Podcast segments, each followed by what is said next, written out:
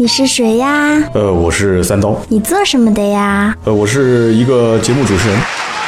嗯，那都聊些什么呢？呃，聊买车各有千秋，谈用车爱恨情仇。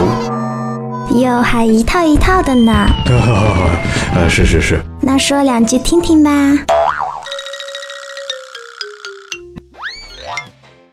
大家好，欢迎收听今天这一期《百车全说》，我是主播三刀。今天这期节目呢，跟大家讲的是一个三刀的丑事啊。曾经上期节目我也提到过，因为谈到了诈骗这两个字，三刀对诈骗这两个字的最深刻的理解，就是在几年前哈，三刀身上亲身经历的一件事。而且这件事情为什么放在这个节目里面来讲呢？因为它跟车还真的有那么一点关系啊。倒不是说三刀被人骗了一辆车啊，三刀被骗的是真金白银啊，真真正正的真金白银。首先，我要先讲一点啊，如果说欠我钱的这个哥们儿今天听到了这期节目，请你早一点把钱还给我啊，这个钱对我还是很重要的啊。哎呀，三刀也就这一点出息了。今天这期节目呢，实际上聊的这个故事，应该讲时间点是两三年之前吧，啊，我记不得这个合同的有效期是多久了啊，就是一个借贷合同的有效期是多久。当时我问了很多律师，律师讲说你呢，其实这笔钱就不用再去要了，但是呢，你要给他发函啊，你给他发快递啊，这个手续当时我也办过了，办完之后呢，就是法律上来讲的话，这个合同还是继续生效的。但是这个人，哎，也很奇怪，这个人我还能联系得上。很多人就直接把电话号码一换，就不接电话也找不到了嘛，就消失了。但是他也接我电话，甚至于他过年逢年过节，他还给我发短信说：“这个刀哥，祝你节日快乐，祝你全家人身体健康。”我真谢谢你了。但是他就不跟你见面，他就是不还你钱。哎，其实这个事情真的很难讲。所以今天这件事情呢，我得从头讲起。这个哥们呢，其实当时在工作的时候，大家也不知道他到底是什么样的一个职位。那有的人要讲了，说在 4S 店上班不就那么几个职位吗？对吧？你不是干销售的，那么你就是干行政的，对吧？要不就是售后服务的，要不就是领导。你除了这几个职位，还是什么职位呢？你还真别讲，他的这个职位真的很难定义。你比方说啊，这个库管，我们有这个职位吧？啊，就是库存车的管理，他呢也去管一管这个库存车。就哪个车子要是挪一挪啊，这位置不是很齐了，他去帮帮忙。然后呢，这个打杂的一般都是司机去办啊。我们公司以前也有班车司机啊，包括出去用啊这个办一点临时的事情的司机。这但是这个司机要如果没时间了，他也去办，他也可以充当司机这个角色啊。然后呢，你甚至于这个讲开玩笑的话，你就是卖车，你要是要顶不上去了，他把衣服一换，还可以过去卖车，因为他入职时间比我还要早，他至少就是熏嘛也熏会了很多车型怎么介绍了啊。所以他这个职位很很奇怪。那为什么会有这么奇怪的一个职位呢？当时我也是刚进公司，有百思不得其解啊。后来才知道哦，他原来是这个公司的其中一个股东啊，大股东的远房亲戚的儿子啊。这样子一讲，我心里面就很清楚了。所以当时就觉得说哦，包括他有的时候把车开出去跟别的车撞了，普通员工都要继续是从工资里面再赔偿一部分，公司承担一部分。但是他就不用啊，他就是说，哎呀，无所谓，无所谓，车子嘛，就撞就撞了吧啊。第二天他还可以再开其他的车出去。啊，你你知道他出去是办公室还是私事，这个也不清楚。很多手续到他这里话，这里都是开绿灯，所以就有这样的一个人在你的身边。那我跟他是后来怎么接触上的呢？因为这个人有一个，就感觉就是行为跟习惯各方面就是不太让人觉得想接触的地方，就是他喜欢说大话啊，就动不动可能会讲一讲什么事情啊，谁谁谁我都认识，然后这个事情我能搞得定啊什么的。但是真正要让他去做，他做不了。大家所以也就一而再再而三的就觉得这个喜欢说大话的人呢，就是可能不可交心啊，所以大家就离他走的比较远。我当时呢，其实也不是说跟他走得非常近，但是因为一件事情，我们还是。要频繁的去接触什么事情呢？因为当时在公司里，所有的啊试乘试驾车都是归我管啊，包括日常的清理啊啊，包括这个，因为出去办事，有的时候会啊，我们除了正常公务用车以外啊，就实在是三四个人要出去办事情的话，那肯定是没有那么多车，怎么办呢？就动用试乘试驾车其中的一到两辆。所以当时呢，他就是经常要出去办事，所以要经常过来要车。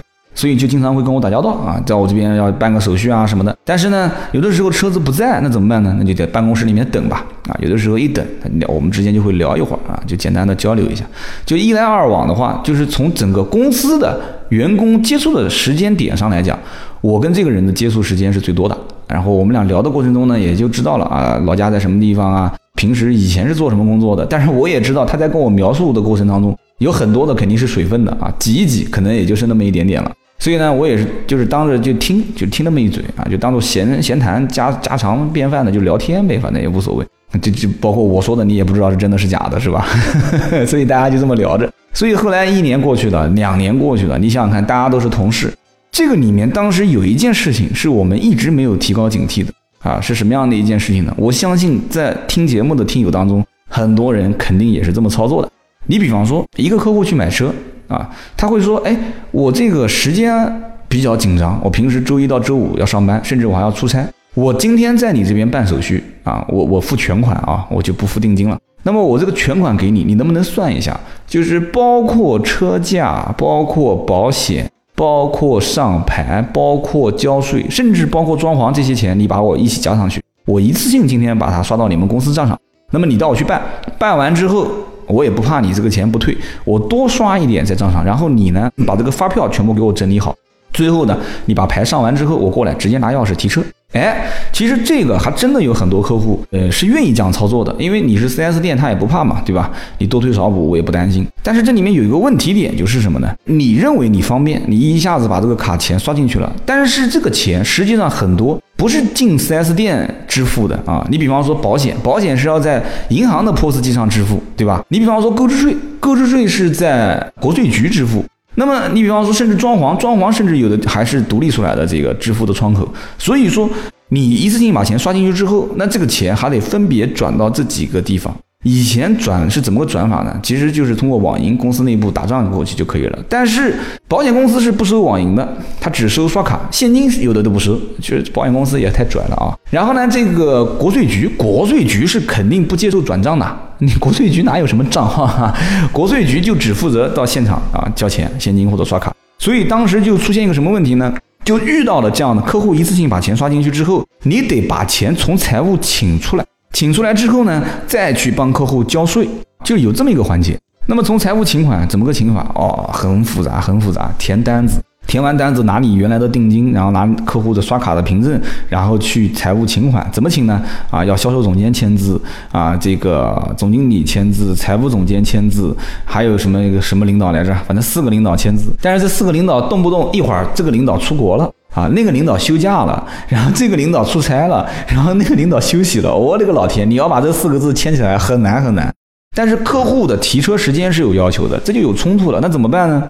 所以你从财务请不出钱来，你必须要把客户钱先交掉。你也知道钱在公司账上面，那怎么办？好，就出现了一个情节，什么样的情节呢？销售员先垫款，销售员先垫款怎么垫呢？就办一张信用卡就可以了。一般正常三十万左右的购置税也就在。购置税二万七千多块钱左右吧，两万七两万八，对吧？六七十万的车子购置税也就在五六万块钱，但是有很多时候也就是在三四万块钱左右就可以了。所以很多人的信用卡账上都会有一些啊两三万，甚至于比方说一张不够，那就两个人信用卡拼一下啊，就五万块钱肯定是够了吧？啊，五六万块钱。所以呢，信用卡而且还有一个好处是什么呢？信用卡刷完之后。它虽然没积分啊，对你别指望了啊，这个大额的消费，包括交购置税啦、买车买房啦，都是没有积分的。但是它毕竟有个流水，这个流水将来对你信用卡的额度提升是有好处的。反正就是正常，他是去刷卡，刷完卡之后，财务那边一看你有刷卡凭证啊，你是从这张卡上去帮客户交的费，那么公司就会帮你把钱打到你的卡上，就一直这方面都是没有问题的。那为什么讲到这个故事的时候讲到这一件事情呢？是因为刚刚我不提到了这么一个人吗？这个人他就是专门去跑这些事情，所以他经常会带销售员去交购置税。他在销售员交购置税的情况下呢，他就会拿销售员的卡。那大家一般这个卡给他都比较信任，因为都是老老同事了嘛。他再再加上又是对吧？这个皇亲国戚，所以呢都会把卡的上面贴一个密码。这个当时我就提醒过，我说这个太危险了。但是没想到提醒别人，自己反而中招了啊。会在那个卡上面贴一个小便签，便签就是密码啊。然后呢，有的时候他这个有聪明一点的人呢，他便签的密码是这么写的，比方说啊，这个一三七二四六啊，他就用英文字母的 A B C D E F G 来代替，然后告诉他你去回去拿英文字母对一下就可以了。或者还有一种方式呢，就比方说一二三四五六，就是把一加二、二加二、三加二、四加二啊，就往上加，把这个密码写上去，然后你自己每一个数字减两个就可以了。这个都是大家发明的一些方式，但是呢，就是给那个代办的人知道就行了。但是其实这些东西都没用，我觉得这个还是很危险的一件事情。所以我每一次他当时也会问我要卡，他为什么会问我要卡呢？因为他有的时候会讲说，哎呀，说这个三刀啊，谁谁谁的客户要去交税，现在临时卡不够，你这边信用卡能不能借用一下？你想想看，一个老同事，一个又是一个皇亲国戚的背景的老同事，然后呢，我又是一个小领导。又是我们组的员工，他要去交购置税，卡上的钱又不够。你说这个时候我作为领导，是不是应该挺身而出，把我的卡递给他？我说你拿去刷吧，而且又不用担心，对吧？也不用担心客户的钱在公司的账上躺着。刷完卡之后，明天过来不就账就打回来了吗？如果你要说不借，一次不借，两次不借，人家会觉得说，哎呦，乖，你看这个领导这钱看得那么重，对吧？呀，我们还是他的这个团队里面的人呢。哎呀，这种，哎，真不行，真不行。所以当时各种原因就逼着你，你肯定要把卡给他。所以这个人就拿着很多，有经常会拿一些银行卡带人去交税。好，那么去交税一次、两次、三次都没有问题，甚至一年都没问题啊，也就两年都没问题。后来有一次，他说，而且这一次还非常巧。这个某银行跟我们公司刚刚合作，成为一个战略合作单位，然后我又正好认识这个银行的领导，我说，哎，兄弟，你帮我把这个信用卡额度提一下。他说没问题啊，我给你提，你要提多少？五万。我说不用提那么高，我说你给我提个两万五就可以了。他说，哎呀，这个太小意思。他第二天就给我把卡给提到两万五的份额，就是额度嘛，两万五的额度一提完，紧跟着就发生了这么一件事情，真的是太巧了，真的很巧。他过来跟我讲，他说三刀啊，这个我要借试乘试驾车啊，出去交购置税，因为他经常跟我借试乘试驾车，不是交税就是送材料嘛，所以我也就很正常。我说那你你你你你到前面那个本子上把它登记一下，他就去登记了啊。结果登记完之后，他就跟我讲，他说哎，我跟你说啊，这个谁谁谁这个交购置税一张卡的钱不够，你这边卡上的钱够不够？我当时还跟他吹了一下，我说哎，你还真别讲，我说我这个卡上的钱刚刚才还了信用卡，而且额度提升了。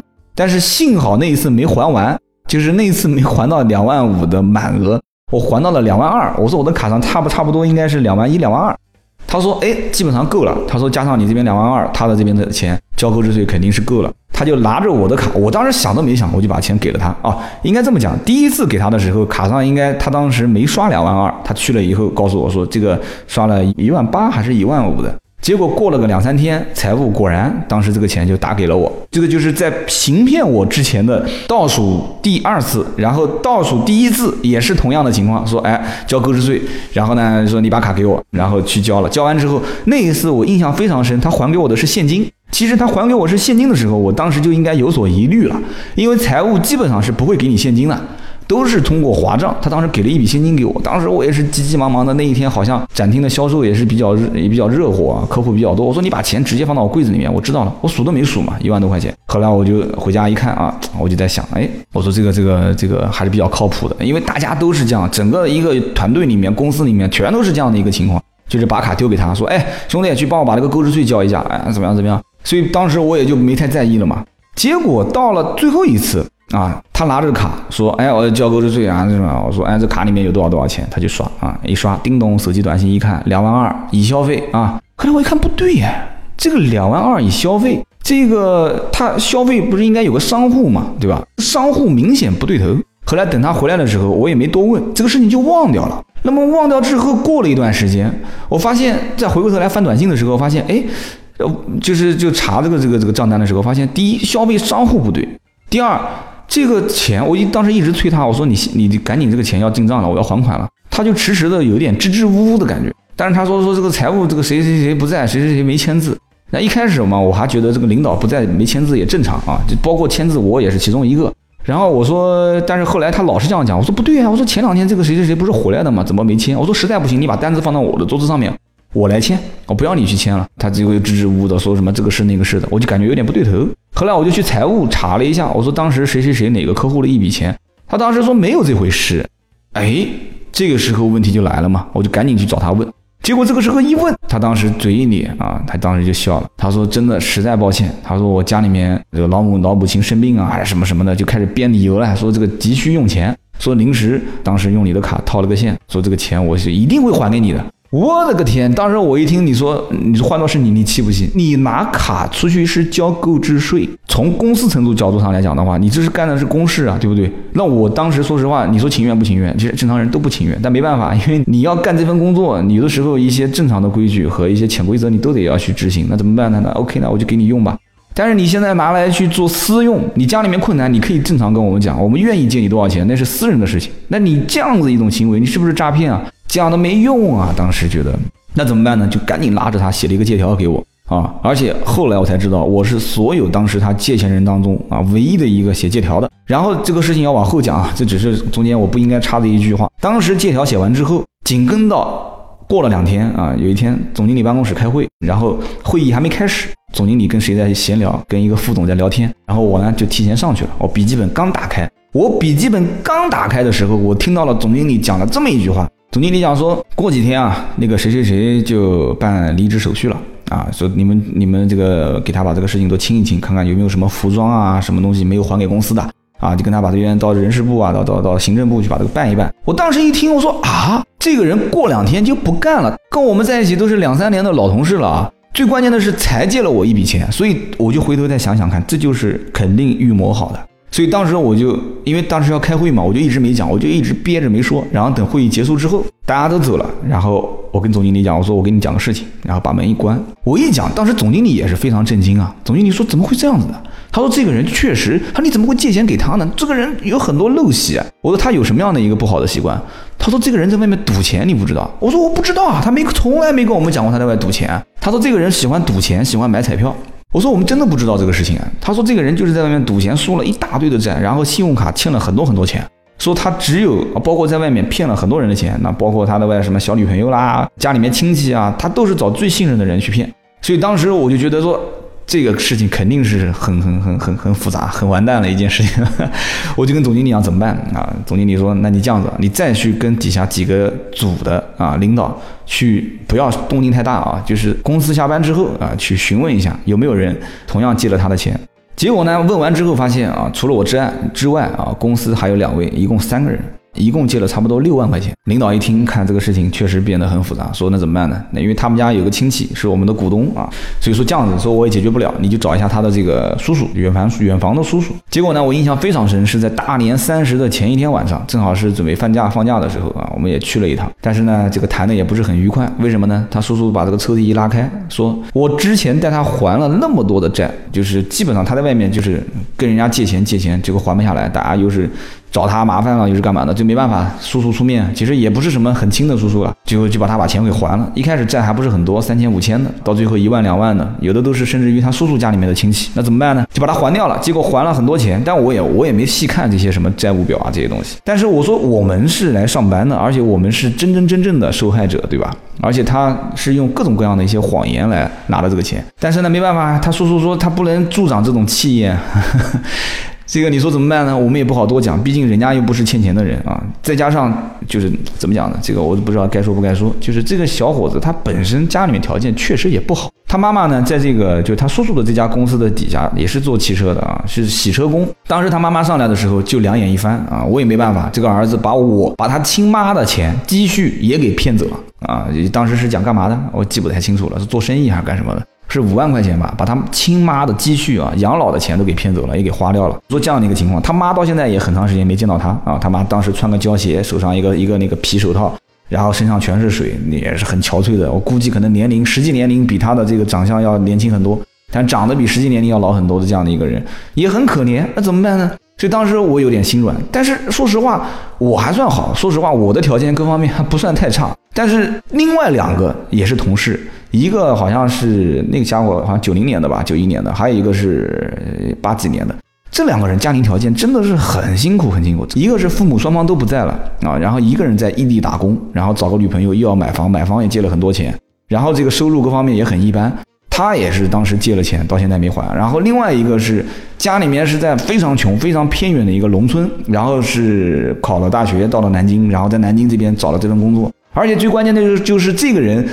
还是也跟他前后差不多的时间离职，所以他也很惨，就是前前面刚被骗了钱没多久他就离职了。所以呢，就三个人加上我啊，加在一起差不多六万块钱，六万多应该是啊。所以你想想看，就多可恨啊！其实这个事情现在想想看也是，但是虽然说我们不指望这个钱能拿回来，但是人家现在每一年逢年过节还发短信，还打电话慰问，所以我觉得很奇怪。而且他一直会讲说，我一定会还给你钱的啊！我每一次都这么讲，说我下个月、下下个月我有笔钱到账，到账之后我一定会打给你的。然后我一直都觉得是这个事情是有可能的啊，有希望的。但是下个月、下下个月。永远账上是不会有钱，所以会遇到这样的一个奇葩的事情，所以我也不知道怎么想的。当时这件事情后来又让我想到一件什么事呢？就是我当时觉得说这个事情，我觉得还是应该努一努力啊，还是要加把油去把这个钱要回来。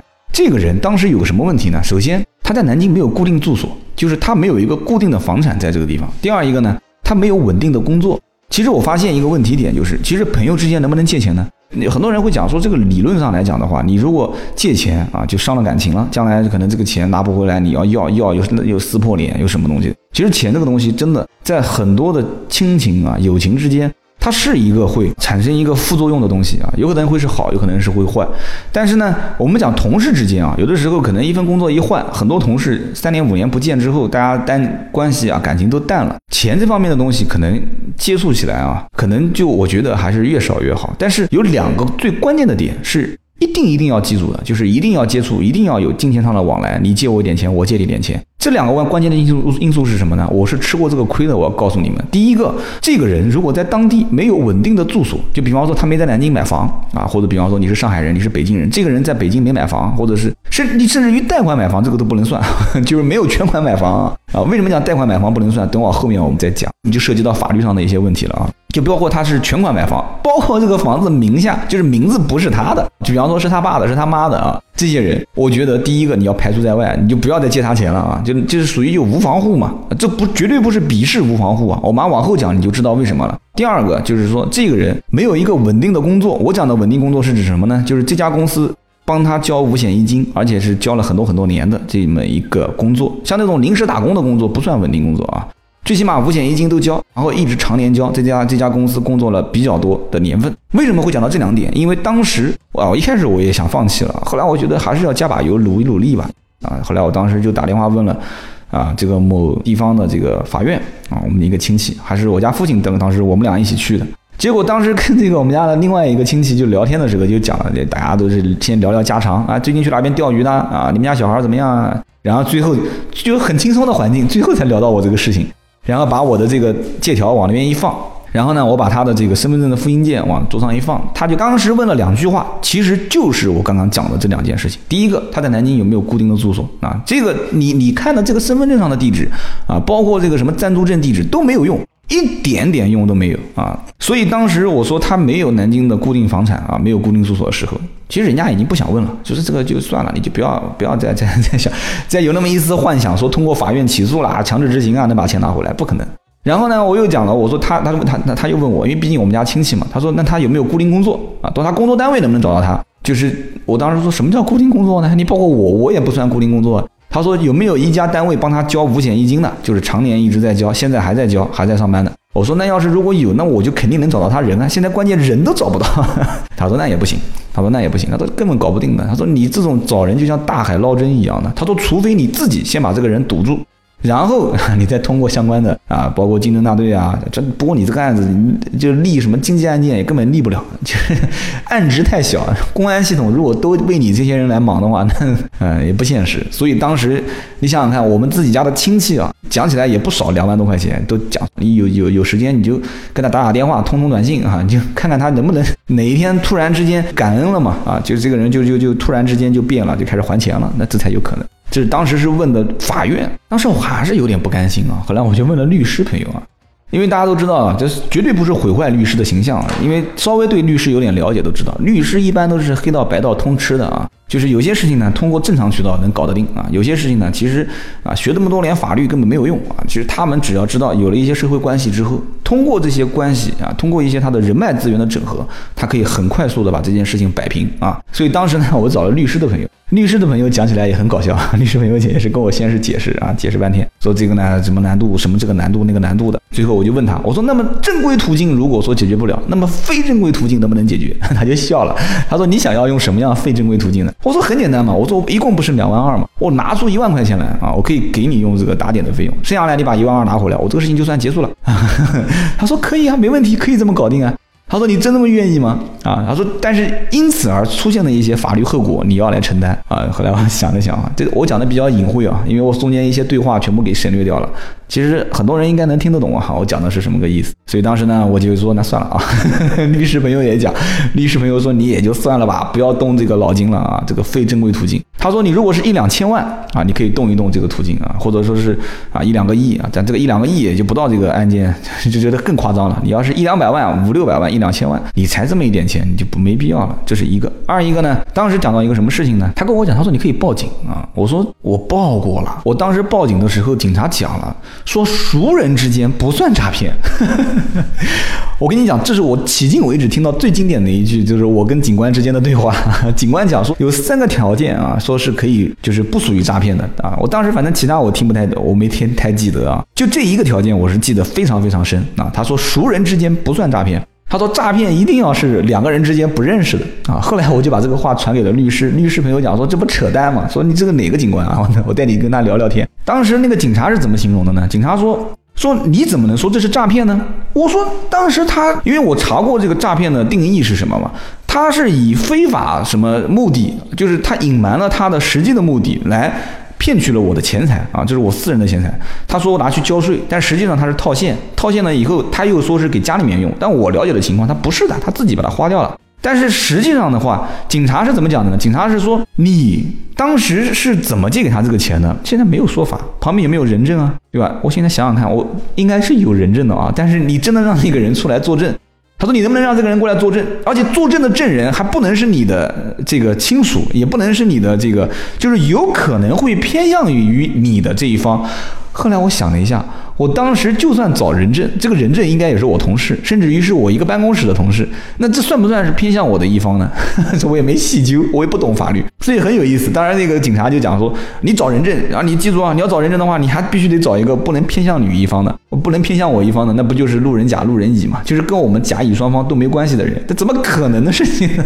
找不到啊！4S 店上班的不都是员工吗？你找一个客户过来。所以他当时讲了说，还有一个问题就是啊，你有没有借条？我说我有借条。他说那不就得了吗？你有借条，你怎么能算诈骗呢？啊，一开始跟我举说这个电话诈骗的案例，说人家电话诈骗，一个电话过来，人家就把钱打过去了，两个人都不认识，又没有借条，说这种才叫诈骗。我说这种叫诈骗，我说我知道这是算诈骗，没问题。我说那我这种，他又是说是拿去交税，把我的卡拿过去套个现，然后钱又没有了，然后人家又跟我讲说拿给他爸妈用。啊，拿给他妈妈用用去看病，然后又不是看病，你说这个人家也承认了。他说这个不算的啊。他说那怎么知道人家是不是给你承诺了这个钱将来以多少多少的一个利息的返点？就等于相当于他怀疑这个钱是我们之间形成的一个民间借贷关系啊，用高额的利息来。我说那如果有高额的利息的话，我的借条上面为什么不写呢？啊，一定要让他让口头上承诺呢？对不对？他说那这个就不讲不清楚了，对吧？你们你们这个老百姓之间，老百姓之间有的时候互相就会啊有一些承诺呢。也许你们俩是朋友是什么？所以我就发现跟这个警察呢是讲不通的，但是跟律师可以讲得通。但是律师能讲通呢，律师又办不了事。跟这个法院的人呢是就是怎么讲呢？就是既讲不通也办不了事。律师是能讲得通，办不了事啊。然后这个就不讲了，反正就是法院、律师、公安全找过了，没用，没有人能给你解决这个问题。所以今天这期节目我们讲的，就是还是在 4S 店，还是因为车子发生了一件事情，就是三刀当年啊，也是给我们一个老同事啊，当时借了两万多块钱，但是这个钱至今为止啊，而且这个讲要再往后讲讲一个小片段啊，后来有一年过年的时候呢，我给这个他的叔叔呢又发了个信息，我说你能不能。我就抱着试试看的态度啊，是哪一年过年我记不得了，是去年吧。我说你能不能让你的这个侄子啊，就是不讲多少吧，啊，这个还那么一点点钱，让我们心里面稍微有那么一点安慰。然后呢，我给他呢也发了个信息啊，就是欠钱的人也发了个信息。他说你给我个支付宝账号，我觉得很奇怪，怎么又哎？但是他好歹问我要这个账号嘛，我就发了个支付宝账号给他。他过了一会儿又说你给我一个农业银行账号。那我觉得很奇怪，我说怎么回事啊？我就有点担心啊，你不会是难道又想搞一点什么花花肠子，开始要来骗我钱？我说那行，我说你要农农业银行，我给你农业银行，我还特地当时跑出去到农业银行开了一个卡，我把卡号发过去啊。他说那你等吧，我明天一定打钱给你啊。我心想又是明天，我已经听了那么多次了，我也就不相信了。结果等啊等啊等啊等，等到第二天，叮咚，我的手机来了一条短信。我到现在想想都要笑，他竟然真的还钱了啊！虽然说只是还了一点点的钱啊，具体多少钱我就不讲了，但是他真的还了一点钱回来。这是一个非常好玩也非常有意思的案例，但是呢，也是一个很惨痛的经历啊。三刀呢讲百车全说啊，都是跟车有关的故事啊。今天这期节目就讲了三刀在当年卖车的过程当中啊，卖着卖着把自己也给卖掉了，把自己卖了两万两千块钱啊。我的身边的一个同事啊，借了两万两千块钱啊，至今没还啊。这个借是打双引号的借啊，但还了那么一点点啊。所以在此提醒所有的啊，还没有走上工作岗位的。包括所有已经走上工作岗位的和身边的一些兄弟啊、一些同事啊、好朋友之间，难免都会有一些钱上的往来。啊，甚至于可能朋友买个车，说，哎呀，暂时借我周转一下啊，我要买个车，差个两万块钱，我相信肯定身边会有这样的一些人。你说不借吧，伤感情；借了吧，这个东西就很难讲了，所以呢，三刀这边就刚刚前面我提了一个醒，两个条件，第一个判断一下啊，这感情方面的事情你们自己判断啊，深不深？有的人讲说，我跟他铁杆，这两万块钱借了他不还我，我都不怕啊，这个就另当别论了啊。两个方面，第一个，他在你们当地是不是啊，就是有正规工作，交保险交了很多年的这样的一个情况？第二个，他是不是在你们当地有固定的房产（括弧房产名字是他的）？有这样的两个条件，起码有一点，你能找得到这个人。啊，那么你要一旦找不到这个人，那就全部拜拜啊！今天这期节目就到这里，我们下一期接着聊。想和三刀互动，你也可以搜索微博、微信“百车全说”。本节目由斗志文化制作出品。